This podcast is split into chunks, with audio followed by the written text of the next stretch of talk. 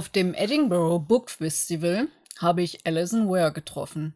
Die Historikerin hat seit 1987 23 Bücher veröffentlicht, die zwar historisch fundiert sind, sich aber dennoch so spannend lesend wie ein Krimi. Die Tudors und allen voran Heinrich VIII. mit seinen sechs Ehefrauen bieten auch jede Menge Stoff, um beim Recherchieren auf Ungereimtheiten zu treffen. Alison hat mir ein paar Fragen beantwortet, die ihr so hoffentlich noch nicht kanntet.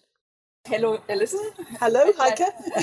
I'd like to welcome you to the Edinburgh Book Festival Thank you. and like to congratulate you to, on your great success of the Thank of you. your books. Thank you very much. Yeah. How do you get hooked on the Tudors? When I was 14, my mother marched me into a library and said, Get a book. Uh, because I graduated from books to comics and pop magazines, and I got this book, this adult book, first adult book I'd ever read, called Henry's Golden Queen. And I devoured it in two days and was absolutely hooked immediately on Tudor history. And I, I had to go and find out what really happened because I knew it was fiction. So I went to a very good school, the City of London School, and they had a wonderful li- reference library. And I went and looked there, and I started looking for the truth, and I'm still looking for it now, all these years later. And which wife turned out to be the most surprising after you had finished doing your research?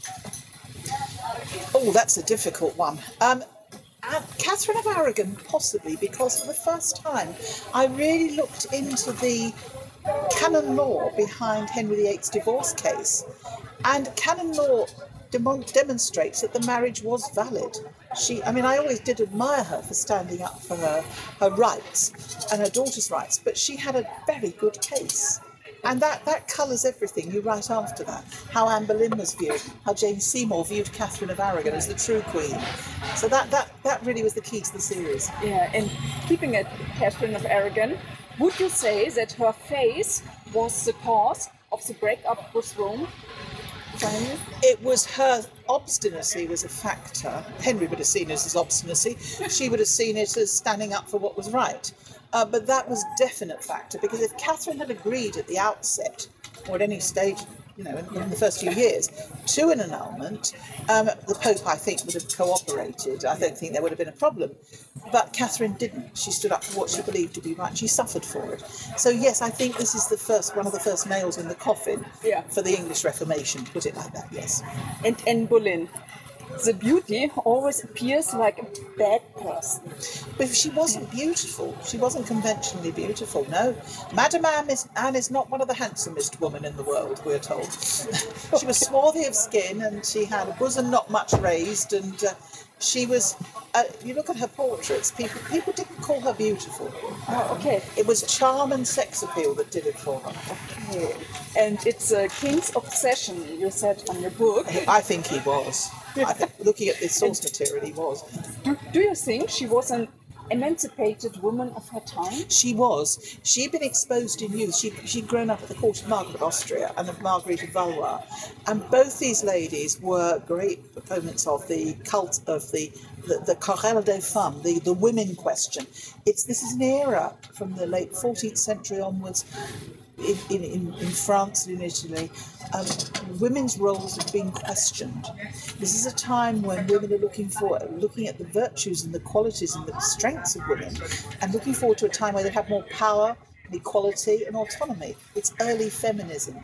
Anne was exposed to this. There's no doubt about it, and.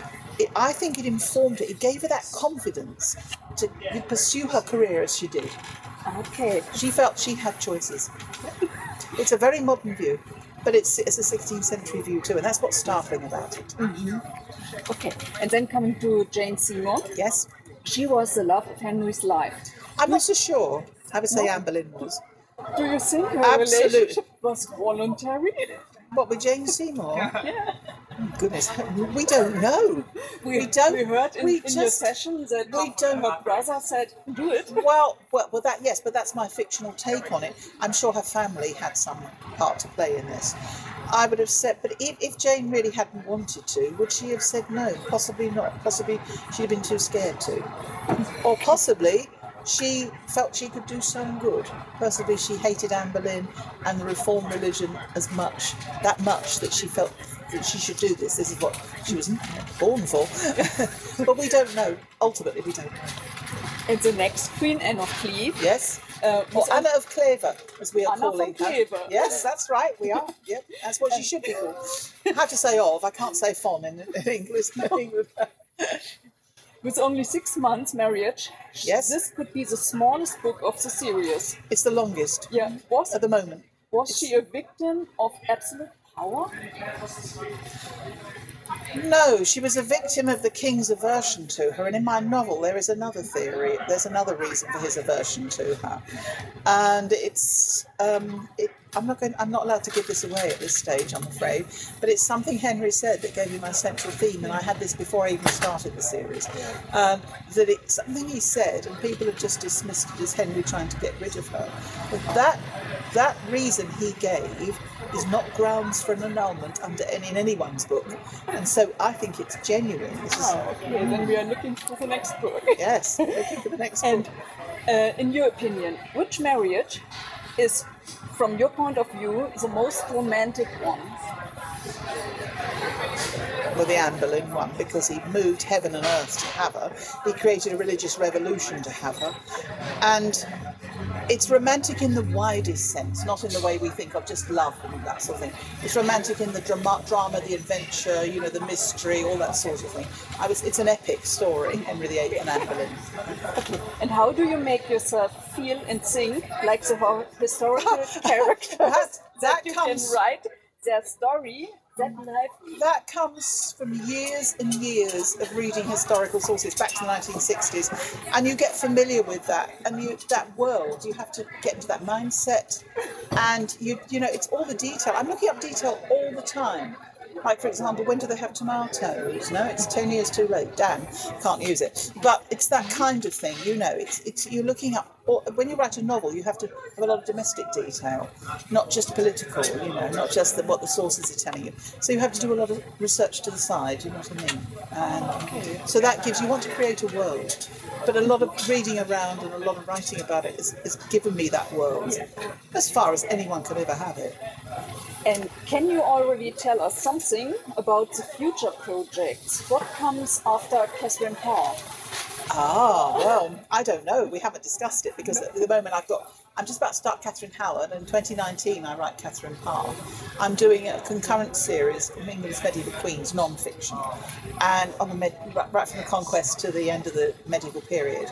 One book came out last year, and Queens of the Conquest, and then I'm doing writing the next one next year.